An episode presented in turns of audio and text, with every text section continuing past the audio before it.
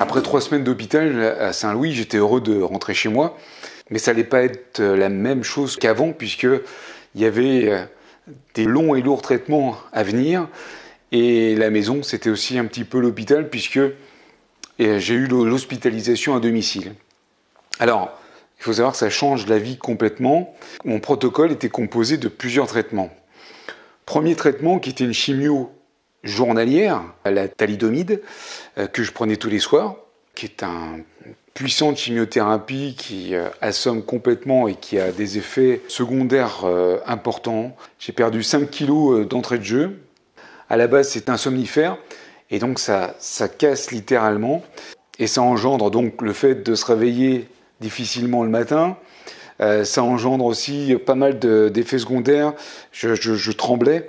Euh, et aussi euh, un problème avec les, mouvements. Euh, je faisais tomber plein de verres. et du coup, à un moment donné, j'ai arrêté de conduire aussi parce que ben, j'avais peur de ne pas avoir assez d'attention, des acouphènes que j'ai toujours hein, aujourd'hui, euh, des, pertes d'équilibre, des pertes de sensibilité des pieds par exemple, des mains aussi, des fourmillements, des problèmes digestifs, enfin pas mal de choses, mais ça soigne quand même, hein, ça soigne ça soigne. J'avais aussi, euh, et j'ai toujours aujourd'hui d'ailleurs, des anti-zona, des anti-pneumonies, euh, des antibiotiques, des anti-maux d'estomac, donc pas mal de médicaments à prendre tous les jours et plusieurs fois par jour, plus évidemment la chimio, et en plus, une infirmière venait deux fois par semaine pour m'injecter du Velcade. Le Velcade, c'est une autre chimiothérapie qui s'injecte sous-cutané, donc soit dans les cuisses, soit dans le gras du ventre, et ça se diffuse progressivement pour agir. Donc évidemment, le Velcade a aussi son lot d'effets secondaires, mais encore une fois, c'est de la chimio et c'est fait pour soigner. Velcade, thalidomide, plus tous les autres médicaments. Et l'infirmière, justement, venait une fois pour injecter, et le, jour suivant pour vérifier si tout allait bien, suite à l'injection bien sûr.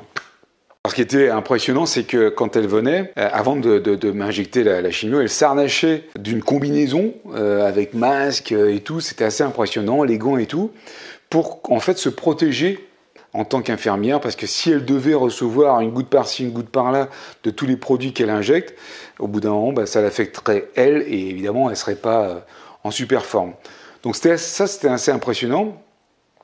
Il y avait le côté très gênant aussi euh, de la livraison, parce que tout se faisait ici.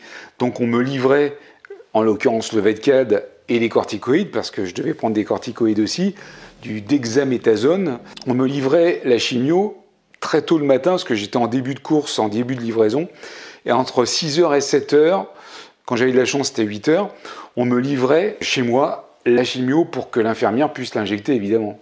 Donc ça, c'était une journée assez euh, fatigante parce que d'une part, il fallait se lever tôt pour récupérer ça. D'autre part, euh, il y avait quand même l'appréhension de l'injection. Et puis après, il fallait subir évidemment les effets de l'injection.